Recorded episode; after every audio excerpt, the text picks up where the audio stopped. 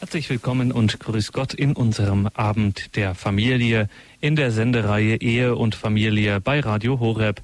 Mein Name ist Gregor Dornis. Ich freue mich, dass Sie heute Abend bei uns mit dabei sind.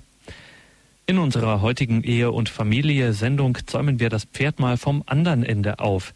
Beginnen wir heute mal nicht bei etwa der Liebe der Eheleute, den Eltern oder den Kindern, sondern beginnen wir mal eine Etage höher bei den Großeltern.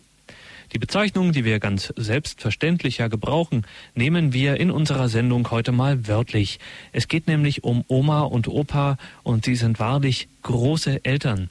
Und da wir ja in Zeiten leben, in denen auch das Großelternsein nun nicht mehr so selbstverständlich ist wie in früheren Tagen, hat die Therapeutin, Expertin für Familienfragen und Erfolgsautorin Christa Mewes einen phänomenalen kleinen Ratgeber geschrieben Großeltern ABC. Erschienen ist der im Christianer Verlag. Und heute hat sich Christa Mewes für uns die Zeit genommen und zu uns über die Großeltern gesprochen. Großeltern, wer sind das? Großvater und Großmutter sind ältere Menschen. Im Durchschnitt beginnt die Großelternschaft nicht vor dem 40. Lebensjahr und erstreckt sich über die zweite Lebenshälfte. Das Eingeständnis, älter zu sein, enthält die Reife zum freiwilligen Zurücktreten. Das bedeutet zwar, auf Macht zu verzichten, aber wer diesen Akt bewusst bejaht, bekommt sofort ein Geschenk mitgeliefert. Die Befreiung von Last.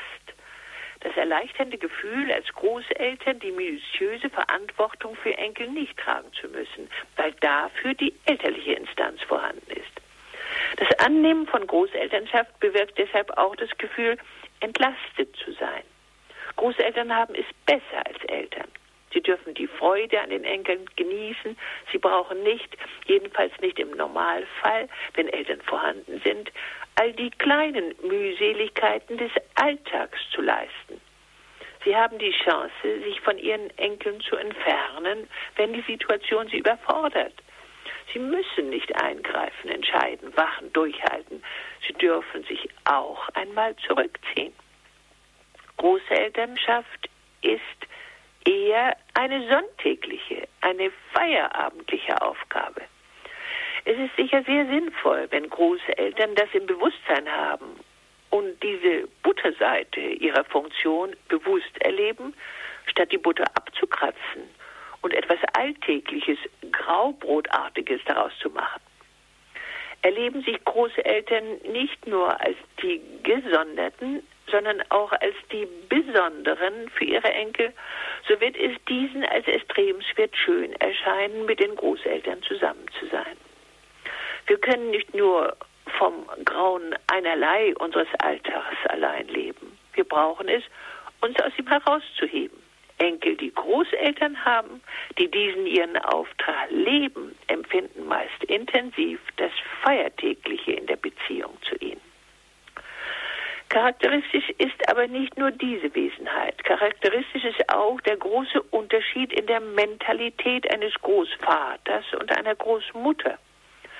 Viele Schwierigkeiten, von denen noch zu sprechen sein wird, betreffen sehr viel häufiger die Großmutter als den Großvater.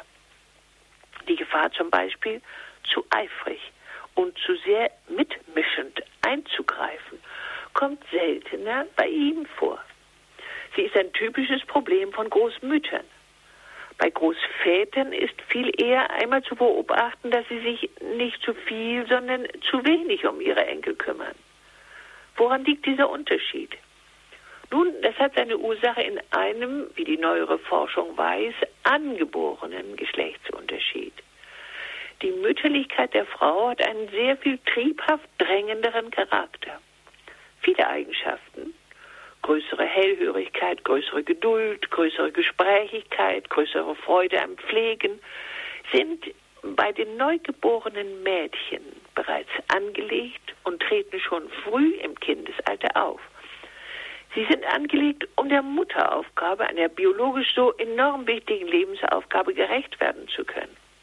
Dieser Muttertrieb stirbt aber mit dem Erwachsenwerden der Kinder keineswegs ab.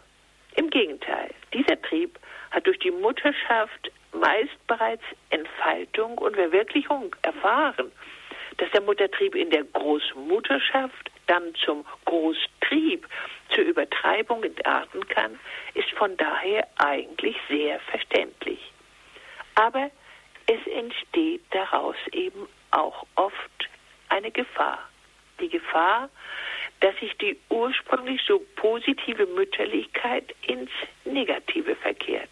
Dann tappt die Großmutter in die Falle der krallenhaften Großmutterübertreibung.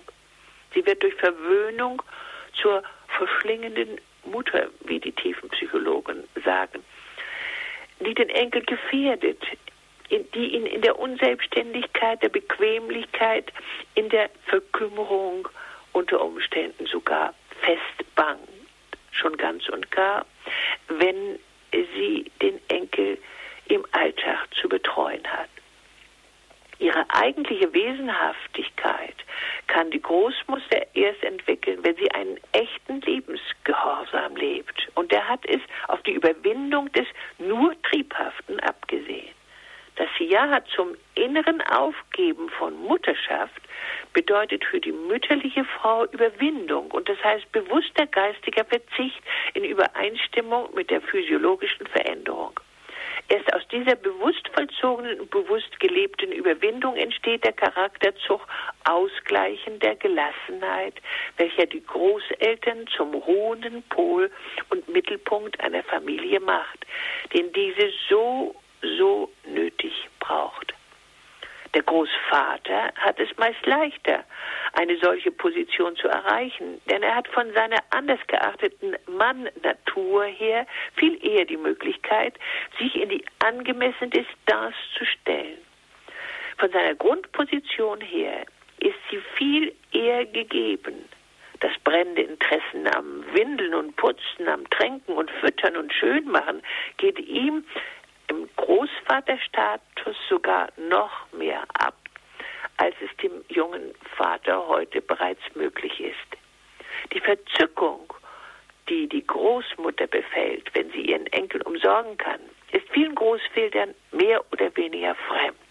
Im Gegenteil, oft sind die Männer als Großväter sogar wesentlich lärmempfindlicher, als sie es früher waren. Sie haben bei aller Freude an den Enkeln doch eher das Bedürfnis, sich aus dem unmittelbaren Kreisen um deren Aktivitäten abzusondern.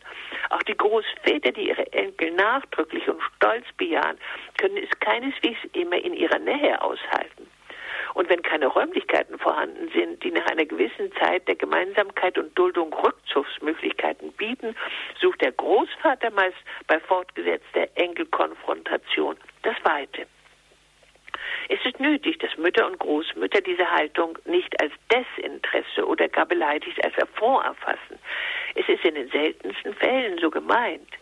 Kinderlärm, den die Enkel machen, kann grundsätzlich sehr verschieden erlebt werden. Er ist für Mütter und Großmütter in viel höheren Phonstärken noch angenehme Musik, während Großvaters Ohren schon lange schaudernd leiden. Der Großvater kann deshalb angesichts von vielen gleichzeitig anwesenden Enkeln selten das Eigentliche, das positive, charakteristische seiner Eigenschaften entwickeln. Das ist viel eher möglich, wenn man einen einzelnen Enkel seine Obhut überlässt. Mit einzelnen Enkeln fühlen sich Großväter nicht so leicht überfordert. Und der Enkel hat die Chance, das Juwel Großvater zu entdecken. Großväter sprechen nämlich meist weniger als Großmütter. Sie haben auch weniger Lust am Machen, am Organisieren der täglichen Verrichtungen. Aber sie haben Freude daran, mit dem einen Enkel an der Hand nach draußen zu gehen, ihm die Natur zu zeigen, mit ihm Bilderbücher zu besehen, ihm vom großen Krieg zu erzählen und von der alten Zeit. Der moderne Großvater fährt gern mit einem Enkel Auto, wandert, rudert, segelt, angelt mit ihm oder sieht mit ihm einen Tierfilm an. Der besinnliche Großvater hat Freude am fragenden Enkelkind. Er ist besonders geeignet für das kluge, das erfahrene Einweisen. Aber er ist dem Enkel Trubel meist abhold. Es ist wichtig, sich diese Gegebenheit bewusst zu machen, denn erst dann lassen sich die Gelegenheiten für die Zweisamkeit von Großvater und Enkelkind schaffen. In meiner Praxis habe ich die Erfahrung gemacht, dass für viele Menschen die stillen Stunden mit einem Großvater, der für sie Zeit hatte, zu den nachhaltigsten und bedeutsamsten Kindheitserlebnissen gehören. Ein solcher Großvater blieb in ihrer Erinnerung der Repräsentant von Gelassenheit, von selbstverständlicher Schutzbereitschaft, von weiter wirkender Offenheit. Für viele blieb er der Stillwissende, der ihnen ein Gespür dafür vermittelte, aus einer anderen Zeit zu kommen und in eine neue hineinzugehen. Großvater ist ein dem Schicksal meist sogar Tod und Teufel entronnen. Er sollte sich dessen bewusst sein, denn er hat die Aufgabe, die Mahnung weiterzugeben. In dieser Weise ist der Großvater der Repräsentant von tradierter Erfahrung, der seine Weisheit, seine Lebenserfahrung an den Enkel vermittelt, an den der hören will. Aber er drängt sich nicht auf und überschätzt seinen Einfluss und seine Einwirkmöglichkeit nicht. Und dennoch spürt der Enkel, wenn er seine Hand in die schwielige Altershand des Großvaters schiebt, gerade durch diese Haltung den Vorgeschmack seines Lebensauftrags in der Mischung von Anforderung und Bergung, die für jeden Enkel einen unschätzbaren Wert darstellt. Freilich heißt das nicht, dass es wünschenswert ist, eine Aufgabenteilung vorzunehmen von Großvater und Großmutter. Natürlich sind die Grenzen der Betätigungsfelder fließend. Natürlich können sich die Großeltern gegenseitig vertreten oder, wo einer der beiden nicht mehr existiert, den Pacht des anderen mit übernehmen. Es ist auch wichtig, sich bewusst zu machen, grundsätzlich steht die Großmutter dem Alltag der Enkel näher, bietet deswegen zwar sehr viel mehr Angriffsflächen für Kritik oder für Schwierigkeiten mit Schwiegersöhnen und Schwiegertöchtern besonders, weil durch die Aufgabenfülle bedingt grundsätzlich mehr Fehler gemacht werden können. Wer sich einsetzt, setzt sich nun eben auch aus. Das heißt aber nicht im mindesten, dass Großmütterlichkeit in irgendeiner Weise geringer zu schätzen sei als Großväterlichkeit. Das Gegenteil kommt der Wahrheit näher. Der Dienst der Großmutter an den Enkel ist meist wesentlich umfangreicher und hat dementsprechend tiefen Respekt, ja größte Hochachtung verdient. Es muss auch noch hinzugefügt werden, dass die Kinder in unserer Zeit häufig nicht nur vier Großeltern haben im Glücksfall, manchmal sogar durch die Scheidung bedingt mehrere davon. Oder auch sogar Urgroßeltern. Die Tüchtigkeit der Medizin macht es möglich, dass immer mehr Menschen ein hohes Alter erreichen. Eine erhebliche Zahl der Uralten lebt heute auch noch sogar in den Familien. Die Enkel heute erleben in dem mit ihm im Haus lebenden Urgroßelternpaar oder der Urgroßmutter allein jene Charakteristika, die für die Großmutter früher typisch waren. Die alte, schon ein wenig behinderte Frau mit dem Stricklumpf im Sessel, im besten Fall mit erzählfreudiger Wachheit. In solchen Fällen kann sie der sehr geliebte, stille Mittelpunkt der Familie sein. Großelternschaft ist auch für unsere Familien heute unaufgebbar.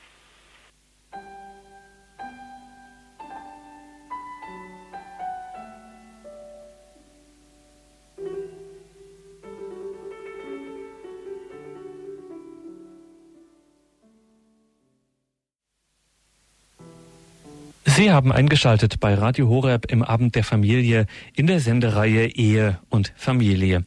Wir sprachen mit Christa Mewes über die Großeltern. In ihren einleitenden Worten hob sie als besondere Eigenschaft der Großeltern hervor, dass diese sich anders als die Eltern zum Alltag der Enkel in Distanz setzen können. Die Großeltern sind also, wenn man so will, nicht alltäglich. Ich fragte Frau Mewes, ob nicht gerade in unseren Zeiten, in denen ja auch von Kindern immer mehr Aufmerksamkeit und ständige Präsenz gefordert wird, man muss schnell sein heutzutage, spontan, kreativ, stets vital. Nicht gerade diese Eigenschaft der Großeltern, nämlich so etwas, wie Frau Mewes es formulierte, feiertägliches stiften zu können, eine große Hilfe für Kinder sein kann. Ich fragte, können uns vielleicht die Großeltern auch lehren, wie entscheidend wichtig es ist, auch mal sich von diesem Gegenwartsstress ein wenig zu lösen und sich auszustrecken, sowohl in Vergangenheit als auch ähm, in Zukunft und diesen, wie ich sagte, diesen Stress des permanenten Gegenwärtigseins auch mal hinter sich lassen zu können. Ja, das ist heute eigentlich sogar eher möglich. Äh, denn in vielen Fällen leben ja Großeltern und die Eltern nicht mehr unter einem Dach. Das ist zwar gelegentlich noch der Fall und darüber könnten wir ja vielleicht noch im Einzelnen sprechen, aber bei den allermeisten Großeltern ist es ja so, äh, dass man sich erst zu ihnen aufmachen muss. Äh, nicht, dass sie auch in einer anderen Stadt, manchmal sogar in einem anderen Erdteil leben. Das ist also auf jeden Fall schon etwas Besonderes ist, mit den Großeltern zusammen zu sein. Das ist ja auch dann meistens dadurch gegeben, dass aufgebrochen wird zu den großen Festtagen, zu Weihnachten oder zu den dann immer häufiger zu feiernden Geburtstagen der Alten, nicht vom äh, spätestens äh, vom 50., 60., 65. Lebensjahr ab, äh, pflegen unsere Familien heute das äh, Leben, äh, ihre Geburtstage zu feiern. Und das ja schon ist ein Anlass daraus, diesen Feiertagscharakter mehr in den Vordergrund zu heben und daraus eben so etwas zu machen, eine große gemeinsame Tafel. Viele Kinder in meiner Praxis haben mir erschreckenderweise erzählt, dass es zu Hause gar keinen gemeinsamen Abendbrotstisch mehr gibt. Nur bei den Großeltern ist das noch so, sagen sie dann. Das ist dann die Gelassenheit, Schönheit und die Schönheit und die Besonderheit mit besonderen Gerichten ja ausgestattete Familientafel bei den Großeltern. Und äh, viele Großeltern kochen ja auch noch selbst. Die Großmütter haben häufig noch die schönsten alten Rezepte von ihren eigenen Müttern übernommen, sodass dadurch eben auch schon ein Stück in dem gemeinsamen sich wiedersehen, in dem gemeinsamen Treffen schon ein Stück Besonderes entsteht. Und das sollte man, jedenfalls habe ich es in meiner Familie immer so gehalten, das auch planen und ausbauen als Großeltern. Sich vornehmen, was machen wir miteinander. Nicht nur, dass wir vor uns hin essen und uns womöglich anfangen zu zanken. Das wäre, äh, wäre Missbrauch von Großelternschaft, sondern dass wir ein, zum Beispiel ein Kinderprogramm machen für verschiedene Kinder, dass wir Spiele bereitstellen oder mit ihnen gemeinsam Spiele machen bei schönem Wetter auf irgendeinem Spielplatz oder einem besonderen Waldlokal oder wo nun gefeiert werden soll oder dergleichen mehr oder am allerschönsten zu Hause, wenn das möglich ist. Dass hier also auch wirklich gestaltet wird, dass diese Funktion, die ich hier eben schon beschrieben habe, dass die Großeltern das Band bilden äh, zu, äh, zur anderen, zur alten Generation, dass das auch eingehalten wird, dass die Großeltern auch wieder erzählen von ihren Eltern. Da sind wir schon genau im Thema, in dem problematischen natürlich, wenn wir diesen klassischen Fall annehmen oder diesen günstigsten Fall, dass eben die Großeltern tatsächlich vor Ort sind und nicht kilometerweit entfernt vielleicht wohnen. Naja gut, dann wissen natürlich alle Eltern ein Lied davon zu singen, dass das, wie Sie auch schon in Ihrem Vortrag uns angedeutet haben, nicht immer ganz unproblematisch und ohne Konflikte zugeht, wie das nun mal in der Familie so ist. Da gibt es Konflikte und nun könnte ein böswilliger Mensch sagen, sagen, vielleicht ist das ja für das Kind gar nicht so gut, wenn es zum einen diese Konflikte erlebt, die durchaus entstehen können zwischen den Großeltern und vor allen Dingen ja auch den Schwiegerkindern und vielleicht auch zum anderen, wenn es erlebt, dass in der Gegenwart der Großeltern die eigenen Eltern wieder zu den Kindern werden. Ach, lass mal, ich mach das schon oder wenn dann die Großmutter vielleicht zur Tochter sagt, ich habe das ja immer so gemacht und das hat immer funktioniert. Ist da was dran oder kann das Kind erst recht aus äh, diesen Konflikten lernen? Äh, natürlich kann es auch aus diesen Konflikten lernen, aber ich meine, es sind eben wirklich Konflikte zwischen Erwachsenen und sie sollten diese Konflikte nicht im Beisein der Kinder vollziehen, das rate ich auch allen Eltern immer wieder. Es ist ja viel wichtiger, dass die Kinder Harmonie erleben. Und es ist auch nicht jedes Gespräch und äh, nicht jeder Konflikt äh, ein Konflikt, der für die Kinderohren taugt. Die kleinen Mädchen werden dadurch viel zu sehr belastet und die äh, Jungen werden dadurch verängstigt. Und wenn es sich dabei eben auch noch um um äh, Väter handelt, äh, die sich dann also mit den Großvätern zum Beispiel zanken, werden sie sogar auch in ihrer Mannrolle verunsichert. Also ne, das sollte man nach Möglichkeit aus Vernunft vermeiden. Aber man muss natürlich auch wissen, dass es ganz typische Konflikte zwischen den Generationen gibt, die geradezu archetypisch aufbrechen. Nicht der häufigste Konflikt besteht zum Beispiel darin, dass der junge Mann Angst vor seiner Schwiegermutter hat, wenn zum Beispiel die Tochter eine sehr innige Beziehung zu ihrer Mutter hat.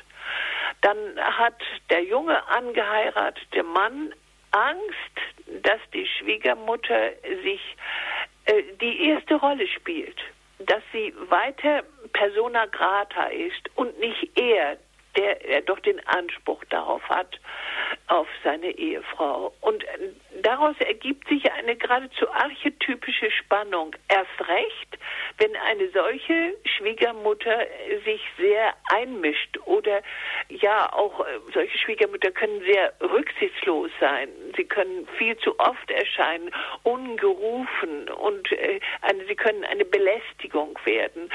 Und schon ganz und gar, wenn sie dann immer noch meinen, äh, ja, das Heft in der Hand halten zu müssen, auch über die junge Familie. Das sind ganz typische Erscheinungen. Deswegen nennen wir äh, Psychologen sie archetypisch.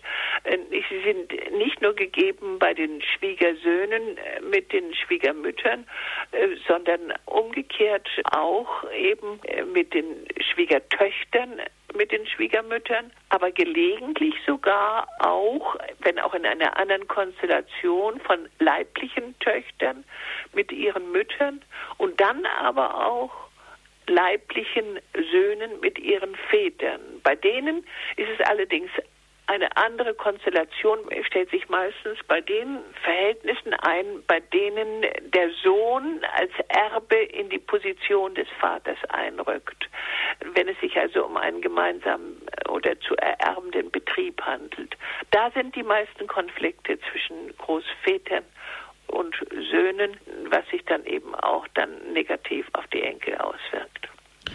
Bleiben wir vielleicht mal bei den Töchtern. Können Sie uns vielleicht aus Ihrer Praxis schildern? Sind Mütter, die selbst als Kinder eine intensive Großmutterbeziehung haben, werden die andere Mütter als Frauen, die auf solche Erfahrungen nicht zurückgreifen können?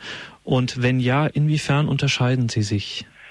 Also eine geliebte Großmutter gehabt zu haben, das heißt also eine Mutter, die da war, die sich andererseits zurückhielt, die aber präsent war, wenn Not war, äh, in den Kindsbetten oder bei schwerer Krankheiten, Unfällen und dergleichen.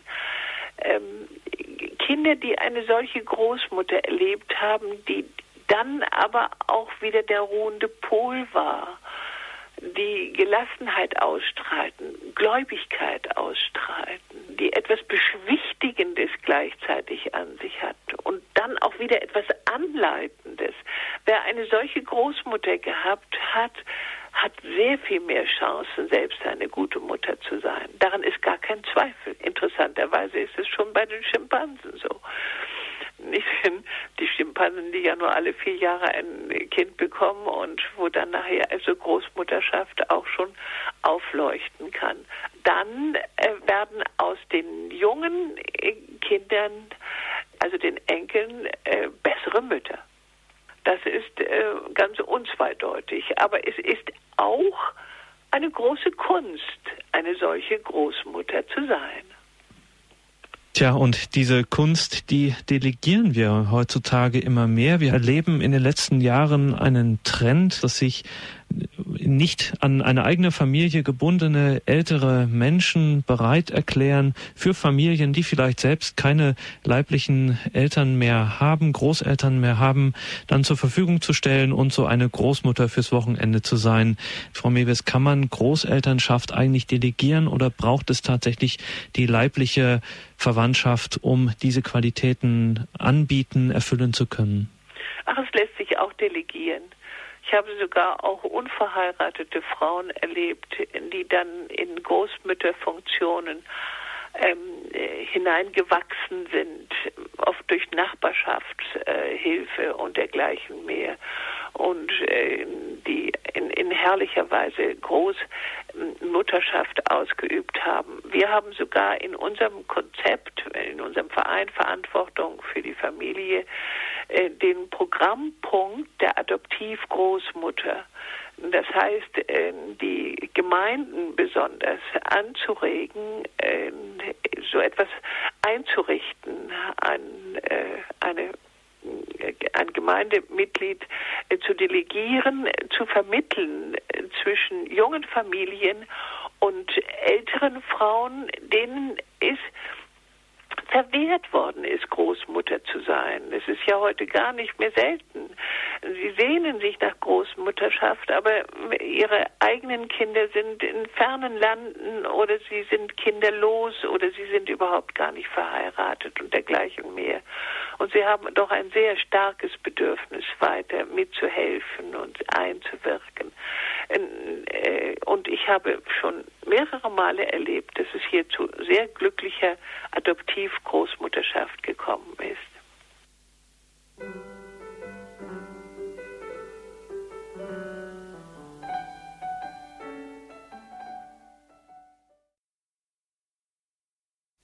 Oma und Opa, die großen Eltern. So lautet unser Thema in unserer heutigen Sendung Ehe und Familie hier im Abend der Familie bei Radio Horeb.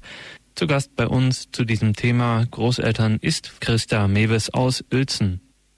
Dass die Zeiten der klassischen Großelternschaft, wenn man es mal so formulieren will, vorbei sind, dass es also nicht mehr so ist wie vor 50, vor 100 Jahren, zu den Zeiten der Großfamilie, die vielleicht sogar unter einem Dach gewohnt hat, dass dies vorbei ist, hatten wir festgestellt, dass bestimmte Qualitäten der Großelternschaft zurückgegangen sind. Ich fragte Frau Mewes, welche Entwicklungen letztlich dazu geführt haben, dass dies heutzutage so ist. Schlicht und ergreifend fragte ich, sind wir eigentlich selber schuld, dass die Großelternschaft immer mehr zu einer Nebensache geworden zu sein scheint? Ja, ganz gewiss. Wir haben ja einen ganz direkten Abbruch mit der Tradition vollzogen, weil ähm, die Familie Unterschiede erzeugt und äh, die auf diese Weise Ungerechtigkeit in der Welt entstünde. Ähm, und dieses ist äh, trendmäßig in einer schrecklichen Weise in den 70er, 80er Jahren hineingepumpt worden in unsere Gesellschaft und hat bewirkt, äh, dass äh, viele Großeltern auch auf dem Boden dieser Ideologie überhaupt nicht als Großeltern angenommen wurden.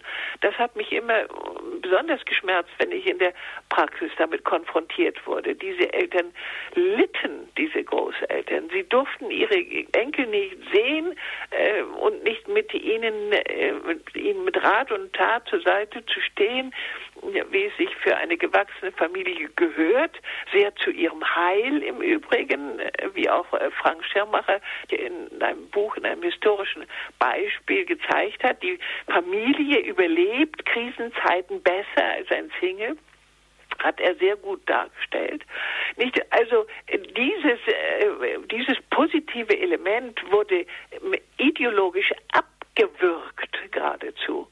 Und äh, das hat viel Schaden hervorgerufen. Das hat auch bewirkt, dass diese Eltern, die jetzt ihre eigenen Großeltern zurückstießen, weil ja auch Autorität nicht sein sollte, nicht die Autorität dieses Großvaters, die wurde ja mit abgeschafft, und bewirkte, dass diese Elterngeneration jetzt sich sehr schwer tut mit Großelternschaft äh, und manchmal sogar auch weiter fortfährt, einfach so weiter ablehnt und sagt, jetzt sind wir pensioniert oder berentet, jetzt fahren wir nach Mallorca und kümmern uns äh, auch nicht weiter um äh, die Familie, die wir gar nicht hineingewachsen sind. Das gibt es auch.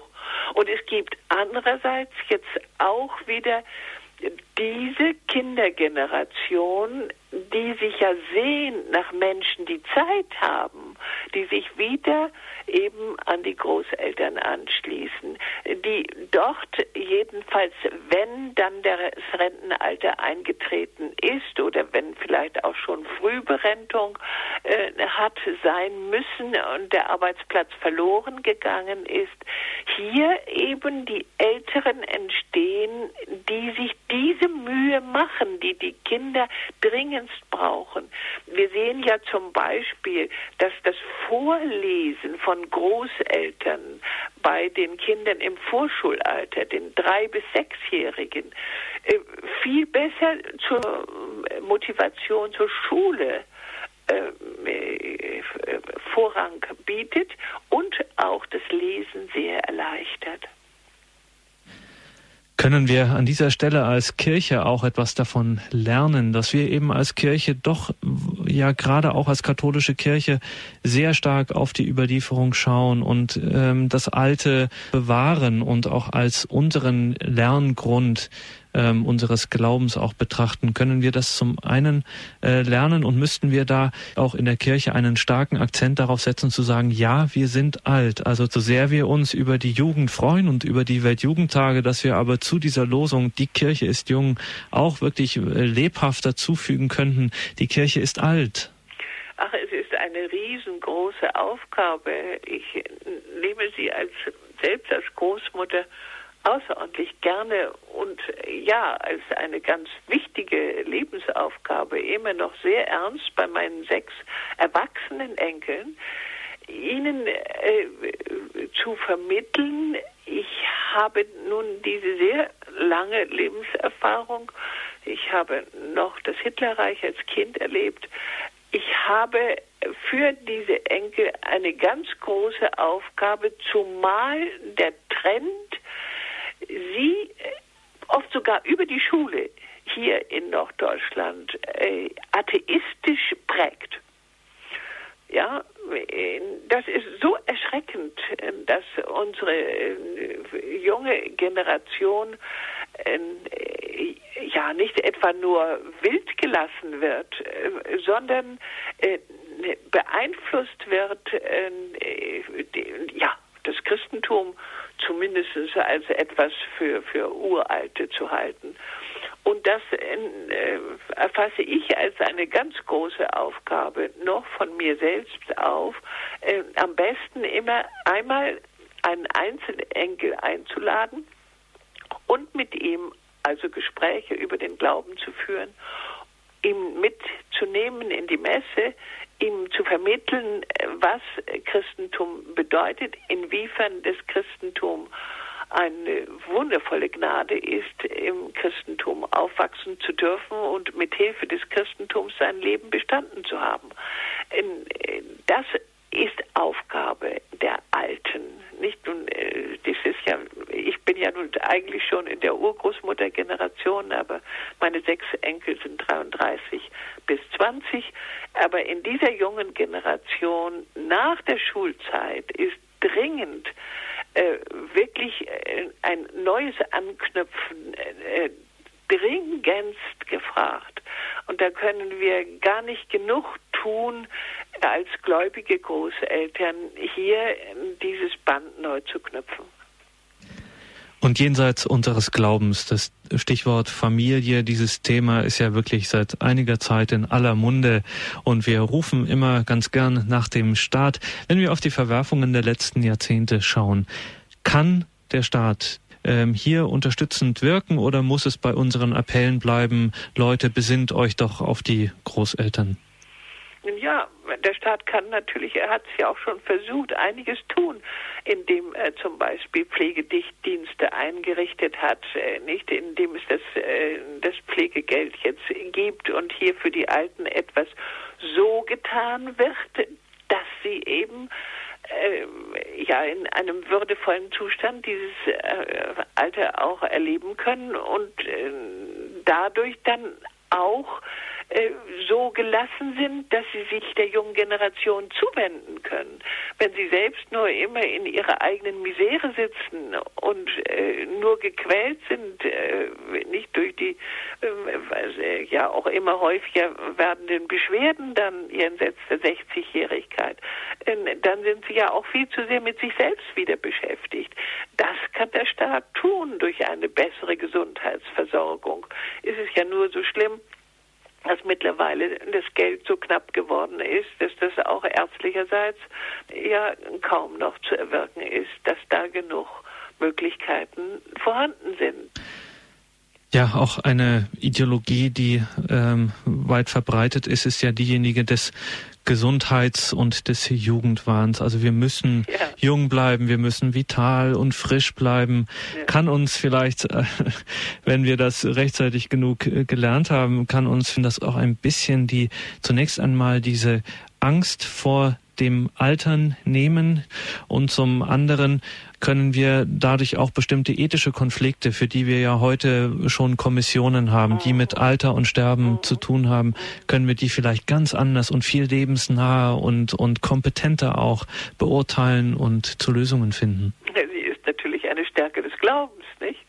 In dem Augenblick, äh, in dem der Mensch äh, wieder zu ahnen beginnt, dass äh, unser Gott nicht der mächtige Gott allein ist, sondern dass er auch der Richtergott ist, äh, dass es darüber hinaus ein ewiges Leben gibt, nicht? Äh, dann äh, hat er, bekommt er natürlich wieder ganz andere Aspekte, als einfach nur sein Leben zu erhalten und zu verleuchten, dass er alt geworden ist, nicht? Aber ich denke, dass die Enkel hier, diese junge Enkelgeneration, hier auch wieder eine Chance bietet, denn sie fragen ja mehr.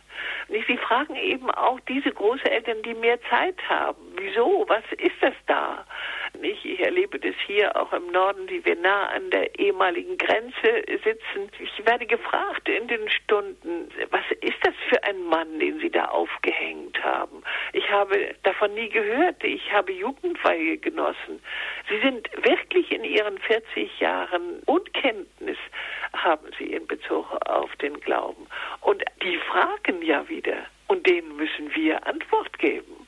Nicht? Das ist das Entscheidende. Und wenn Sie wieder hellhörig fragen, offen fragen, nicht mit Vorurteilen kommen und von vornherein, das ist ja sowieso alles Quatsch, was ihr da erzählt, sondern Sie auch von Ihren eigenen Erlebnissen berichten, von dem Wunder, das äh, als eine Gebetserhörung nun geschehen ist und erfahren ist, dann haben hier die Großeltern wirklich Aussagen zu machen bei diesen Jungen, die äh, ja wieder neu anfangen und auch sich nicht mehr einfach mit den alten veralteten Vorurteilen, den Sex zum Beispiel an den Thron zu heben, äh, nicht mehr zufrieden geben wollen, weil sie auch schon viel zu häufig gesehen haben, dass daraus Krankheiten entstehen, äh, Unfruchtbarkeit und Krebs und dergleichen mehr. Sie wollen das anders machen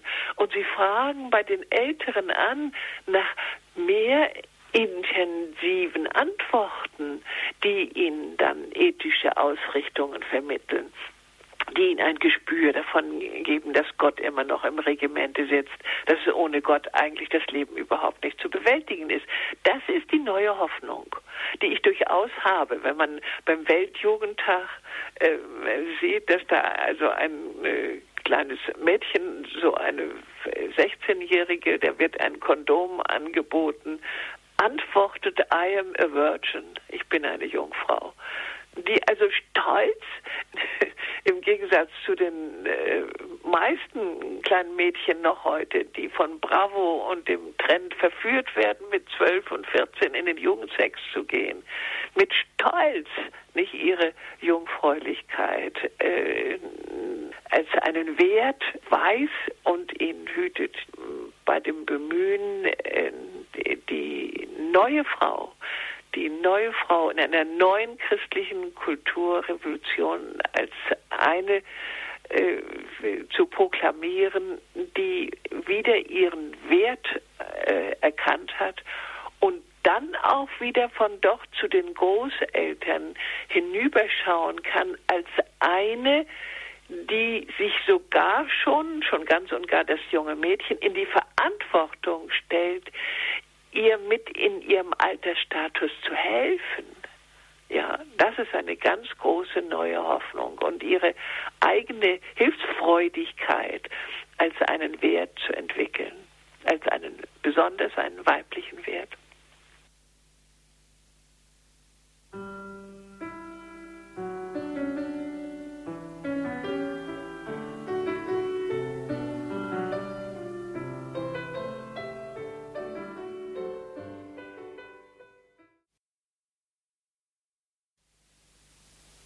In unserer heutigen Ehe- und Familie-Sendung hörten Sie Christa Mewes. Sie sprach über die Großeltern. Wie bereits eingangs erwähnt, Frau Mewes hat ein Großeltern-ABC geschrieben, ein schönes kleines Buch voll nützlicher Tipps und Anregungen für Großeltern. Halt falsch nicht nur für Großeltern. Gerade auch Eltern können hier von Christa Mewes Spannendes und auch Unterhaltsames und Lehrreiches über die Großeltern nachlesen. Ein echter Mewes Ratgeber für die Familie. Großeltern ABC erschienen im Christiana Verlag. Wenn Sie sich für dieses Buch interessieren, dann können Sie die näheren Angaben dazu gern bei unserem Hörerservice erfragen.